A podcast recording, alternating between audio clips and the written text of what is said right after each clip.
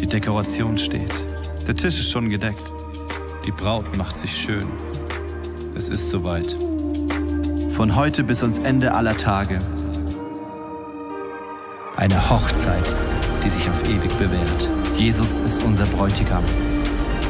Diese Wahrheit ist kein Randthema, sondern zieht sich von den ersten bis zu den letzten Seiten der Bibel durch.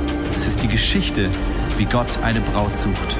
Eine Braut für seinen Sohn, Jesus. Eine Braut, die bereit ist. Eine Braut, schön und heilig. Eine Braut, die ihn verteidigt. Eine Braut, die stark ist. Eine Braut, die auf ihn wartet. Eine Braut, die ihr Leben nicht geliebt hat bis in den Tod. Die voller Sehnsucht nach ihrem Bräutigam ruft. Komm, Herr Jesus. Komm.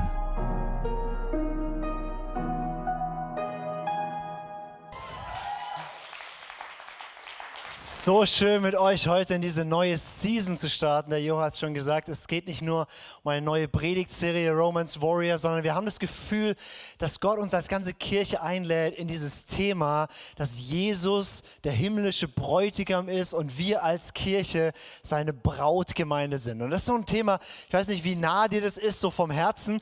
Ähm, und wir wissen auch noch nicht genau, wie lange wir uns damit beschäftigen werden. Also es wird jetzt keine drei, vier Wochen Serie, sondern eher so die nächsten Wochen, vielleicht Monate, keine Ahnung, was Gott dort vorhat. Aber es ist wie eine Einladung, wo Gott sagt, ich möchte, dass ihr mich kennenlernt als ein Bräutigam, der sich sehnt nach uns, der voller Leidenschaft ist, voller Liebe ist, voller Eifer für uns brennt. Und ich bin total gespannt, was passieren wird. Romans Warriors wird darum gehen, wer dieser himmlische Jesus Bräutigam ist und wir werden einfach eintauchen noch tiefer in seine Liebe zu uns. Und wir haben das gerade eben schon im Worship gemerkt, wir wissen alle irgendwie, Gott liebt uns, ist irgendwie sein Job, er ist der Gott der Liebe und so. Ne? Aber das wirklich zu erleben, wirklich neu zu spüren, darum wird es gehen, weil wir lieben ihn, weil er uns zuerst geliebt hat. Das heißt, wir brauchen erstmal dieses ah, uns füllen zu lassen mit seiner Liebe. Und dann wird es aber auch darum gehen, Romans Warriors wird darum gehen, hey, wir, wir sind unterwegs als, als Liebhaber Gottes. Wir haben Hunger nach ihm. Wir sind nicht einfach nur irgendwie, keine Ahnung, Diener Gottes oder halt irgendwie Teil seiner Kirche. Nee, wir, wir sind Menschen, die sind verliebt in Jesus. Wir sind Menschen, wir, wir, wir wollen ihn und wir wollen was mit ihm erleben und wir wollen, dass diese Welt was von ihm sieht. Und dann wird es auch darum gehen, eben deswegen Warrior, ja, es ist nicht nur, nicht nur Blümchen, nicht nur Hochzeit, nicht nur nett, nicht nur schön. Es geht auch um, um, hey, wir sind Kämpfer, weil das, was Gott tut, ist, er weckt sich eine Brautgemeinde, die mit ihm herrscht. Und das schauen wir uns so ein bisschen an. Ähm, und ich bin richtig, richtig gespannt. Und heute ist so wie die Einleitungspredigt in diese Season hinein.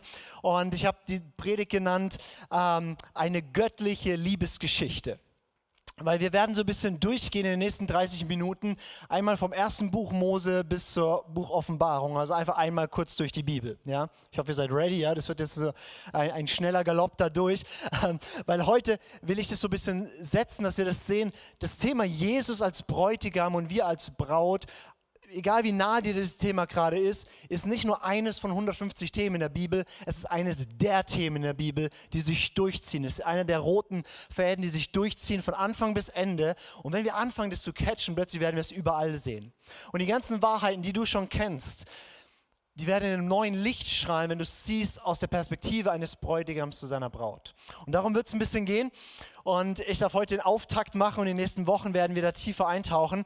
Und ich habe heute so zwölf Etappen. Ja? Also ähm, die erste Etappe nehmen wir uns ein bisschen Zeit und dann gucken wir mal, wie viel Zeit auf meiner Uhr noch ist. Und wir gehen so ein bisschen durch, dass wir sehen, ähm, durch die ganze Bibel hindurch, ähm, dieses Thema Jesus als Bräutigam, wie als Braut.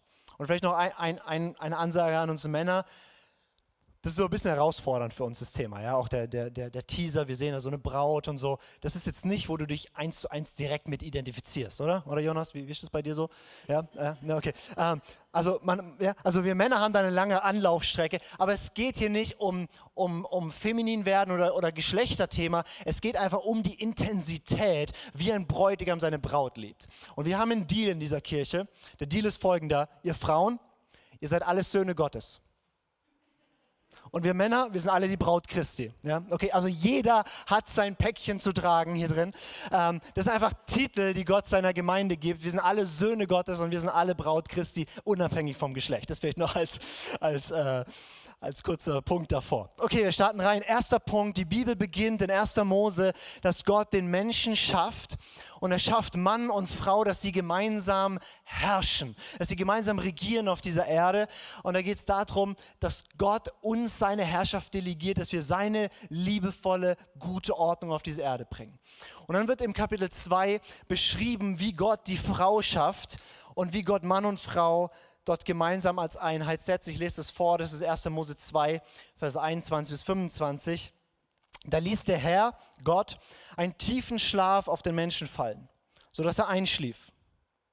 Er nahm eine Frau, und er nahm eine von seinen Rippen und verschloss ihre Stelle mit Fleisch. Und der Herr Gott baute die Rippe, die er von den Menschen genommen hatte, zu einer Frau und er brachte sie zu den Menschen. Ganz kurz für alle Frauen, die sich daran stören, dass ihr aus einer Rippe gemacht wurdet ein Kapitel davor heißt es, Gott nahm den Dreck der Erde und formte den Mann. Okay, also nur, dass ihr es einordnen könnt, ist richtig stark mit der Rippe. Da sagte der Mensch, diese endlich ist Gebein von meinem Gebein und Fleisch von meinem Fleisch. Sie soll Männen heißen. Das ist im Hebräischen Wortspiel mit Mann und Frau und tralala, egal. Denn vom Mann ist sie genommen. Darum wird ein Mann seinen Vater und seine Mutter verlassen und seiner Frau anhängen und sie werden zu einem Fleisch werden. Und sie waren beide nackt, der Mensch und seine Frau, und sie schämten sich nicht. Also die Bibel beginnt mit einer Hochzeit. Mann und Frau gesetzt in einem wunderbaren Garten. Da ist keine Scham, da ist kein, kein, kein Problem in der Beziehung. Und sie wurden gesetzt von Gott nicht einfach nur für ihre Flitterwochen, sondern gesetzt, um über die Erde zu herrschen. Das ist die Anfangsstory der Bibel und wir wissen gleich, im nächsten Kapitel geht das schief und Mann und Frau verlieren ihr Herrschaftsmandat. Aber diese Geschichte beginnt hier und sie geht dann durch die ganze Bibel weiter. Paulus sagt in Epheser 5, Vers 25, da, da nimmt er Bezug auf diese Stelle und er sagt, ihr Männer liebt eure Frauen, wie auch der Christus die Gemeinde geliebt und sich selbst für sie hingegeben hat, um sie zu heiligen, sie reinigen durch das Wasserbad im Wort, damit er die Gemeinde sich selbst verherrlicht darstellte, die nicht Flecken oder Runzeln etwas dergleichen hat, sodass sie, sondern dass sie heilig und tadellos ist. Und dann zitiert Paulus die Stelle, die wir gerade eben gelesen haben. Deswegen wird ein Mensch Vater und Mutter verlassen und seiner Frau anhängen und die zwei werden ein Fleisch sein. Dieses Geheimnis ist groß, ich aber deute es auf Christus und die Gemeinde. Also Paulus sagt, das, was ganz am Anfang passiert ist, Adam und Eva in vollkommener Liebe, feiern eine Hochzeit, genießen einander, eine, eine schamlose, freie Beziehung, wie Gott sie sich gedacht hat, aber nicht nur für sich, sondern dass sie gemeinsam herrschen über die Erde. Dieses diese Geschichte ist nicht nur eine Geschichte, es ist ein großes Geheimnis und die erfüllt sich in Christus Jesus und seiner Gemeinde. Das heißt, Gott setzt Adam und Eva, um über die Erde zu herrschen. Sie verkacken es. Gott erweckt einen neuen Adam, Jesus, und erweckt eine neue Eva, die Gemeinde. Die Gemeinde heißt alle, die an Christus glauben, durch alle Zeiten hindurch, auf dem ganzen Kontinent. Wir alle zusammengenommen, wir sind die Braut Christi. Wofür? Damit wir herrliche, intime, tolle Gemeinschaft haben mit unserem Gott, aber auch damit wir mit ihm herrschen über diese Erde. Und die Parallelen sind so stark, weil Vater und Mutter, äh, ein Mann wird Vater und Mutter verlassen, seiner Frau anhängen. Jesus verlässt den Vater, kommt auf die Erde, stirbt am Kreuz, seine Seite, seine Rippe wird durchbohrt, Wasser und Blut kommt hervor und durch das Kreuz können wir eintreten und werden Braut. Und diese Geschichte, wir schauen uns jetzt an, wie sie sich durch die ganze Bibel hindurch entwickelt. Gott erwählt am Anfang ja erstmal nur ein Volk, das Volk Israel. Und er führt es dann aus Ägypten raus. Und das ist so der zweite Punkt. Gott schließt einen Bund mit seinem Volk und dadurch heiratet er sein Volk. Also es ist nicht einfach nur so ein Bündnis, sondern es ist ein Ehebündnis. Gott spricht darüber, ich bin nun euer Ehemann und ihr seid meine Braut. Und das hat damals für Israel gegolten, aber Gott schließt ja immer wieder Bünde und jetzt gibt es auch den neuen Bund durch Jesus. Und das ist immer ein Bund von ein Liebesbund zwischen Bräutigam und Braut. Und das ist krass, weil ich weiß nicht, an was du denkst, wenn du an Gott denkst, wenn du an Jesus denkst. Die Bibel denkt an jemanden, der tief im Herzen denkt und fühlt und handelt als ein Bräutigam. Das heißt, alles, was Gott je gesagt hat, alles, was er je gedacht hat, alles, was er je getan hat, hat er als Bräutigam getan, um eine Braut zu, zu umwerben, um sie, um sie schön zu machen, zu bereiten, damit es zum Tag der Hochzeit kommt. Und Gott behandelt sein Volk Israel und auch uns heute als Ehemann. und nicht einfach nur als Herr, nicht einfach nur als Gott, sondern als Ehemann. Und das ist krass. In der letzten Serie, die wir hatten hier in der Kirche, war Befreit Leben. Wir haben über Sünde gesprochen, über Schuld gesprochen und wie wir davon frei werden können und wie, wie Scham wegbrechen kann und so weiter. Diese ganzen Themen angeschaut. Aber oft, wenn wir, wenn, wir, wenn wir an Gott denken und an seine Gebote und an Sünde, dann denken wir, boah, warum ist Gott so streng manchmal da drin, oder? So. Und, und, und es liegt nicht daran, dass irgendwie so ein, so, ein, so, ein, so, ein, so ein Prinzipienreiter ist, der irgendwie so ganz genauer ist, und ja? sondern woran es liegt, ist, Gott liebt uns so sehr und sagt, ich habe mich mit euch vermählt, ihr gehört mir, ich bin euer Ehemann, ihr seid meine Braut. Das heißt, sündigen ist nicht einfach nur gut, wir machen halt was, was Gott nicht gefällt. Nein, wir brechen sein Herz, weil wir brechen einen Ehebund.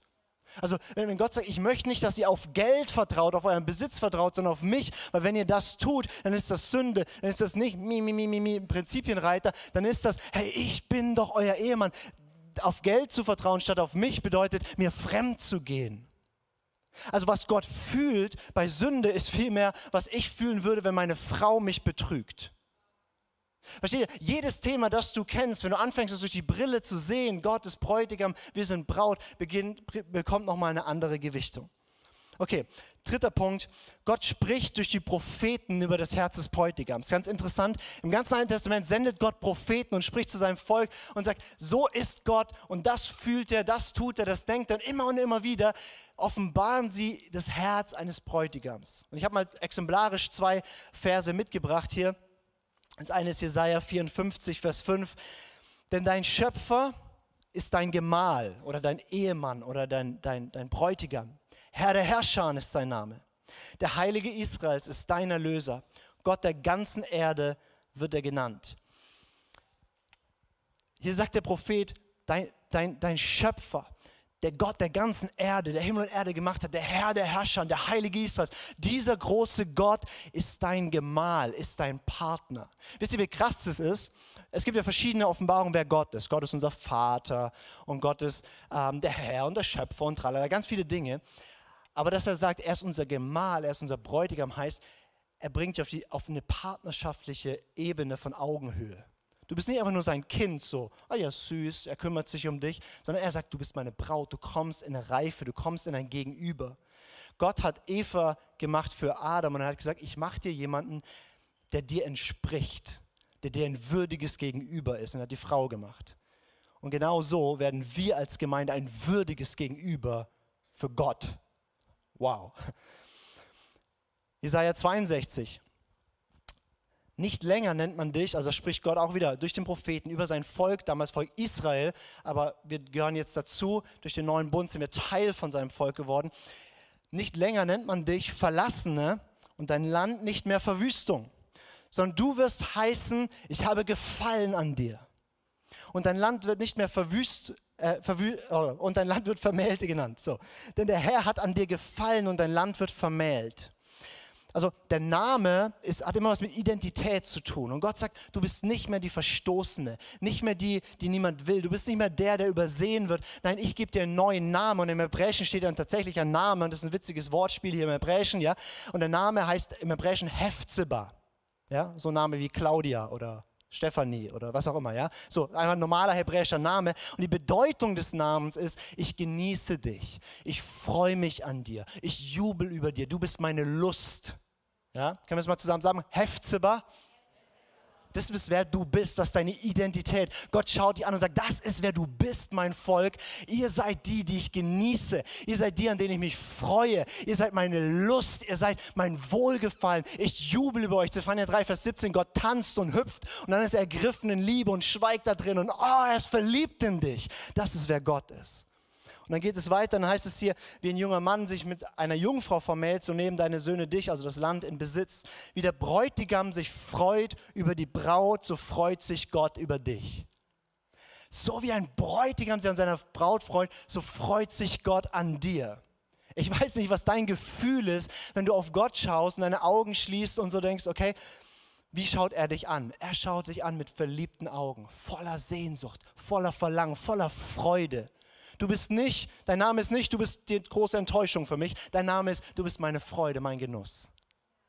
Ich stelle mir immer so vor, wenn, wenn, wenn, wenn, ich, wenn ich bete, wenn ich mich aufmache hier in die Celebration, wenn wir hier zusammenkommen, dann guckt Gott uns nicht so, so streng an, so und oh, okay, und das passt noch nicht und hier ist noch ein Fehler und wie auch immer, sondern wir kommen hierher als seine Braut, die er liebt und sich freut über uns. Und es ist vielmehr so, wie wenn der Vater uns hineinführt, so der, der Bräutigam steht so am Traualtar, ja, und du warst bestimmt schon auf ein paar Hochzeiten, ja, und ich habe noch nie erlebt auf einer Hochzeit, dass der Bräutigam mit einem kritischen Blick am Traualtar steht, seine Braut anschaut und sagt, das Kleid steht dir nicht.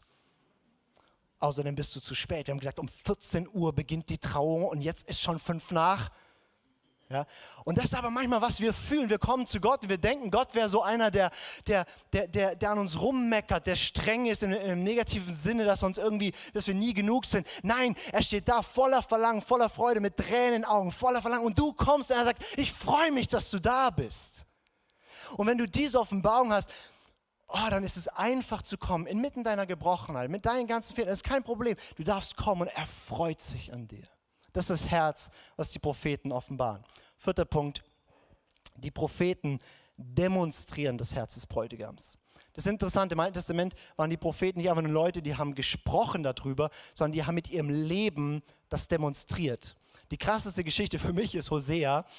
Hosea ist ein Prophet und Gott spricht zu ihm ein prophetisches Wort und sagt, geh hin und heirate diese Prostituierte. Ja, also wenn jemand zu dir kommt und dir ein prophetisches Wort weitergibt, so, du, ich habe so den Eindruck, äh, prüf nochmal, okay.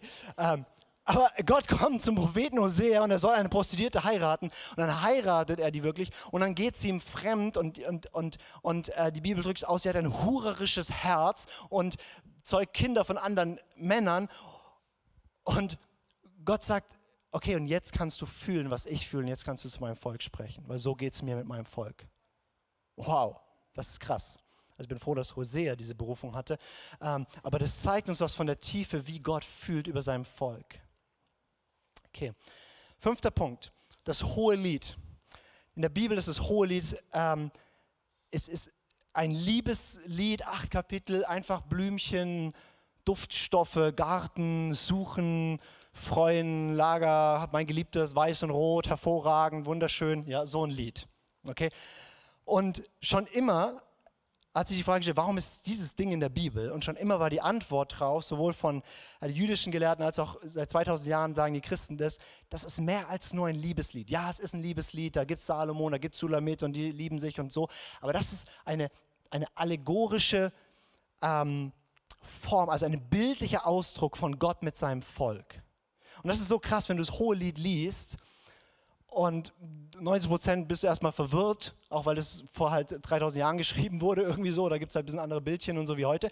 Und, aber wenn du anfängst, ein bisschen einzusteigen, merkst du, da steht nichts drin, was sonst nicht auch in der Bibel steht. Aber es steht in der Sprache, die unser Herz wie mehr berührt. Also zum Beispiel in Johannes 17 betet Jesus, Vater, ich will, dass die, welche du mir gegeben hast, bei mir seien, damit sie meine Herrlichkeit sehen. Ja, ich merke schon, euer Herz pocht, ja. Der Puls geht hoch. Dieselbe Wahrheit findest du im Hohelied, ein bisschen blumiger ausgedrückt. Da heißt es nicht, Vater, ich will, dass die, welche du mir gegeben hast, sondern da heißt es, die Braut betet in, in Hohelied 7, Vers 11 und sagt, ich gehöre meinem Geliebten. Und ich will, dass die, welche du mir gegeben hast, bei mir sind. Und mein Geliebter hat Verlangen nach mir. Und wenn du diese Worte mal nimmst, das ist dieselbe Wahrheit, aber ein bisschen blumiger und du fängst an, die zu beten und sagst, Jesus, ich gehöre dir. Oh, du hast mich teuer erkauft. Es hat dich alles gekostet. Du wolltest mich. Ich bin dein, ich gehöre dir.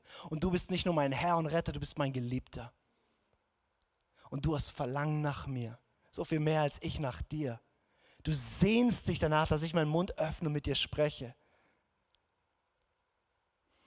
dann macht es plötzlich mehr mit unserem Herzen. Also wir werden sicherlich in dieser Serie auch ein bisschen ins hohe Lied reingehen, weil uns das hilft, manche Wahrheiten zu entdecken. Oder im hohe Lied, eine meiner Lieblingsstellen ist in Kapitel 6, da spricht der Bräutigam zur Braut oder so, wir können es nehmen wie Jesus zu uns, und heißt es, wende deine Augen von mir ab, denn sie verwirren mich. Und ich stelle mir mal vor, wie Jesus sitzt im Himmel und um ihn alle Erzengel und ernste Besprechungen über, wie sie strategisch Erweckung in Deutschland bringen und da, da, da. Und dann sind sie so am, am, am Strategie-Meeting und so. Und dann stehe ich am Morgen auf und torkel in den Gebetsraum und setze mich hin, noch halb brain dead und sage, Jesus.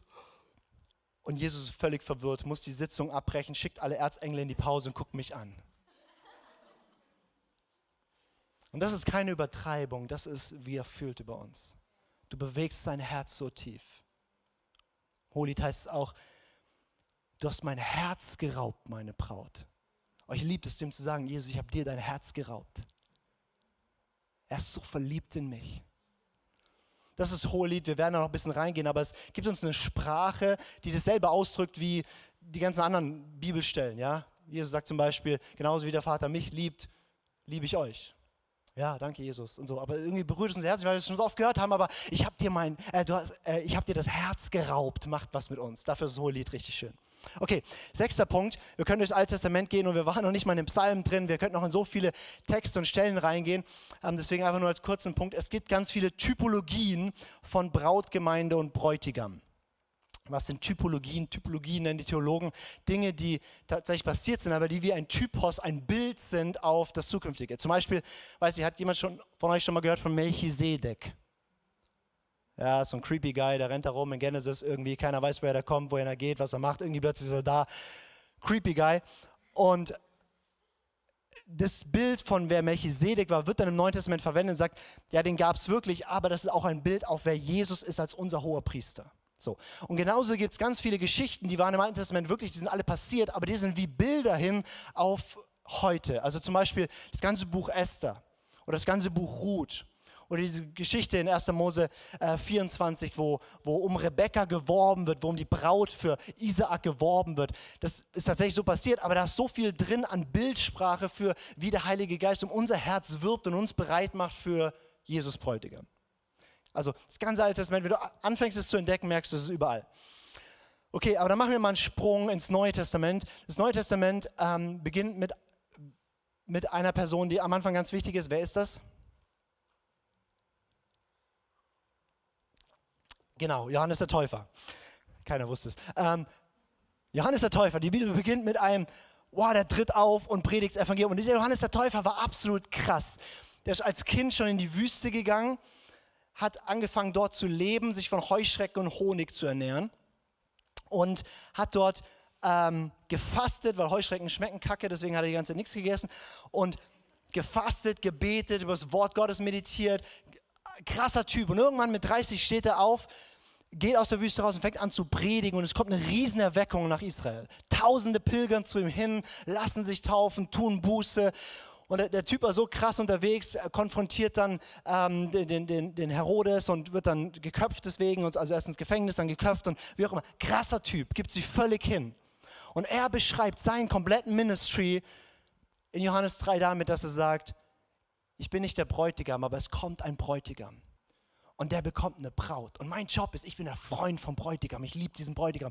Und ich bereite seine Braut für alles, was ich mache. Und ich gebe mich hin und ich gebe mein Leben dafür, dass der Bräutigam seine Braut bekommt. Und dann kommt Jesus. Und Jesus offenbart sich selber als Bräutigam. Was ist das erste Wunder, was Jesus tut? Er ist auf einer Hochzeit und will eigentlich noch nichts machen, aber er trägt einfach in seinem Bräutigam Herzen nicht, dass der Wein ausgeht. Und das erste Wunder, was er tut, ist, er verwandelt Wasser in Wein. Und zwar so Unmengen Wein, dass sie nochmal richtig feiern können. Und dann heißt es dort in Johannes 2, und dadurch offenbarte er seine Herrlichkeit. Das Erste, was er tut, ist, er tritt auf und sagt, erstmal Hochzeit, erstmal feiern, erstmal Freude, erstmal Überfluss, erstmal mein Herz offenbaren. Und dann spricht Jesus sehr, sehr offen darüber und nennt sich selber den Bräutigam. Und zwar zum Beispiel in, in, Matthäus 9, ähm, da geht es um die ganze Geschichte, die Frage nach dem Fasten. Und er wird gefragt, hey, die Pharisäer fasten und die Jünger des Johannes fasten, weil sonst essen sie nur Heuschrecken. Und, und, und, und warum fasten deine Jünger nicht? Und Jesus sagt, wie könnten sie?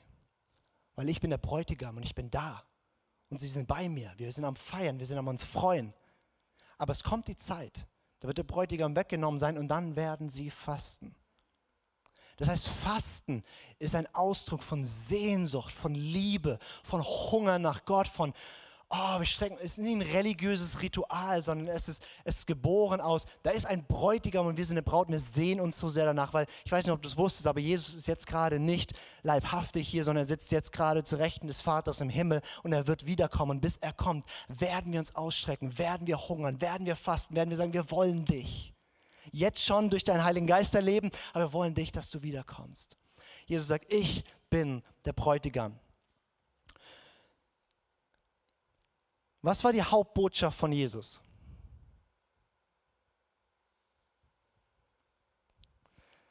Gut, dass du heute Morgen da bist. Du erfährst jetzt, was die Hauptbotschaft von Jesus war. Die Hauptbotschaft von Jesus war, das Reich Gottes ist da. Er hat auch über nichts anderes geredet, oder? Das Reich Gottes ist da, das Reich Gottes ist wie und so weiter. Und er hat das Reich Gottes demonstriert, indem er gezeigt hat, wie die gute Herrschaft Gottes auf der Erde aussieht. Und er hat es äh, Gleichnis erzählt und er hat Prinzipien erklärt und so weiter. Die ganze Zeit ging es ums Reich Gottes. Und dann ziemlich am Ende von seinem Dienst, der achte Punkt, das Reich Gottes verglichen mit einer Hochzeit. Jesus sagt, nachdem ich euch gezeigt habe, wie das Reich Gottes ist, nachdem ihr das davon geschmeckt habt, ne, nachdem ich euch all das verkündet habe, jetzt sage ich euch, um was es eigentlich geht im Reich. Und dann erzählt er und sagt, das Reich Gottes ist ein König, bereitet seinem Sohn eine Hochzeit. Das ist die ganze, das ist die ganze Story, das ist die ganze göttliche Liebesgeschichte von Anfang bis Ende. Es geht nur um ein Thema. Das ist ein Vater, Gott, der bereitet seinem Sohn Jesus eine Hochzeit. Das, um was es geht. Die Weltgeschichte ist eine Liebesgeschichte. Wer war noch wichtig im Neuen Testament? Jetzt haben wir schon Johannes, den Täufer, wir haben Jesus. Wer war noch wichtig? Paulus, danke. Paulus. Paulus hatte diese Offenbarung, dass sein ganzer Dienst, also Paulus war ja krass, ja, der hat Gemeinden gegründet und gebetet und tausend Probleme erduldet und Leute gejüngert und tausend Sachen gemacht. Und er beschreibt im Korintherbrief, sagt er, mein ganzer Job ist, ähm, mein ganzer Job ist, ich habe euch einen Mann verlobt. Gemeindegründung war für ihn nicht einfach nur nice, wir haben noch eine neue Location, sondern Gemeindegründung war für ihn, da ist ein da ist ein Vater, der bereitet seinem Sohn eine Hochzeit. Und mein Job ist, die Braut ready zu machen. Mein Job ist, die Braut zu sammeln aus allen Völkern, allen Sprachen, überall, dass sie zusammenkommt. Er hat seinen gesamten Dienst verstanden als, ich habe euch einen Mann verlobt. Und wenn wir dann weitergehen, ich hoffe, du hast die Bibel schon mal bis zum Ende gelesen. Das letzte Buch der Bibel ist nämlich richtig toll, das ist die Offenbarung. Und wichtiger Tipp, wenn du die Offenbarung liest, mach nicht zwischendrin schlapp. Weil es ist ganz, ganz doof, in Kapitel 18 aufzuhören. Das ist so, oh, ein bisschen deprimierend, weil am Ende wird alles gut. Deswegen bis zum Schluss macht Sinn. Ja? Und weil die Bibel endet so, wie sie begonnen hat, mit einer Hochzeit. Das ist der elfte Punkt, das große Finale, die Hochzeit des Lammes. Ich lese mal vor aus Offenbarung 19. Dann hörte ich ein weiteres Mal einen Jubelgesang, der von einem vielstimmigen Chor zu kommen schien und wie das Tosen einer mächtigen Brandung und wie gewaltiges Donnerrollen klang. Halleluja, gepriesen sei der Herr, denn er ist es, der von jetzt an regiert, er, unser Gott, der allmächtige Herrscher. Lasst uns jubeln vor Freude und ihm die Ehre geben, denn jetzt wird die Hochzeit des Lammes gefeiert. Seine Braut hat sich für das Fest bereit gemacht. Sie durfte sich in reines, strahlendes, weißes Leinen kleiden. Das weiße Leinen stellt das Gute dar, das sie getan haben, die zu Gottes heiligen Volk gehören und sich nach Gottes Willen richten. Der Engel befahl zu mir, schreibe, glücklich wer zum Hochzeitsmahl des Lammes eingeladen ist. Und er fügte hinzu, auf alle diese Worte ist Verlass, denn es sind Worte Gottes. Die Bibel beginnt mit einer Hochzeit, Adam und Eva, und sie wird enden mit einer Hochzeit, Jesus und seine Braut. Und die Braut ist hier nicht zwei Leute oder fünf oder zehn oder wie hundert oder so, sondern die Braut wird sein, alle, die an ihn glauben, durch alle Generationen hindurch, durch alle Sprachen hindurch, global. Das heißt, Milliarden von Menschen werden dort stehen und werden rufen Halleluja. Und werden in weiß gekleidet sein, keine Angst, wir Männer kriegen einen Schnitt, der uns steht. Ähm, und und werden dort wie vom Vater eine vollkommene Braut hingeführt zu Jesus als ein ebenbürtiger Partner. Und Jesus wird wie rufen, was Adam gerufen hat, endlich Fleisch von meinem Fleisch und Gebein von meinem Gebein. Mit anderen Worten, jemand, der mir würdig ist, der mir entspricht, der so demütig ist wie ich, der so liebt wie ich, der so rein ist wie ich, der so gütig ist wie ich, der an meiner Seite mit mir regieren kann. Und die Bibel endet dann nicht mit dem Satz, und sie lebten glücklich bis an ihr Lebensende, sondern das Ende in der Bibel auf Morgen 22 heißt es, und sie werden sein Angesicht sehen und sein Name wird an ihren Stirnen sein. Und Nacht wird nicht mehr sein und sie bedürfen nicht des Lichtes einer Lampe und des Lichtes der Sonne, denn der Herr Gott wird über ihnen leuchten und sie werden herrschen von Ewigkeit zu Ewigkeit. Also nicht, sie lebten glücklich bis ans Ende ihrer Tage, sondern sie werden herrschen von Ewigkeit zu Ewigkeit. Das, was begonnen hat im Garten Eden, wird vollendet werden in Zukunft. Da wird ein Bräutigam sein mit seiner Braut und sie werden über die Erde herrschen für alle Ewigkeit. Das ist die große Liebesgeschichte Gottes. Und da sind wir mittendrin gerade. Und was mich so ermutigt ist, ist der letzte Punkt, das letzte Bild, was für die Kirche verwendet wird, ist die, ist die Kirche als Braut Jesu. Weil wenn wir uns die Kirche anschauen, wenn wir uns anschauen, die weltweite Kirche anschauen, denkt man, puh, da hat Gott schon noch was zu tun. Ne? Also wenn ich mein Leben anschaue, denke ich so, hui. Und dann schaue ich mir alle anderen noch an und sage, hm. Und dann gucke ich mir die ganze globale Kirche an und denke, oi, oi, oi, oi. Aber Gott hat Hoffnung. Am Ende der Zeit, die letzte Beschreibung der Kirche ist nicht, sie wird dort stehen, ha, völlig, völlig unreif, völlig, völlig äh, gespalten und kraftlos und schafft es dann irgendwie noch. Sondern am Ende der Zeit heißt es auf Morgen 22, 17, und der Geist und die Braut rufen, komm. Das heißt, am Ende der Zeit ist die Identität der Gemeinde nicht so sehr, wir sind der Leib Christi. Nicht so sehr, wir sind ein Tempel. Nicht so sehr, wir sind ein Volk. Nicht so sehr, wir sind Kinder Gottes. Sondern die Hauptidentität, wie wir uns verstehen werden, dass wir gemeinsam sind, die Braut Christi.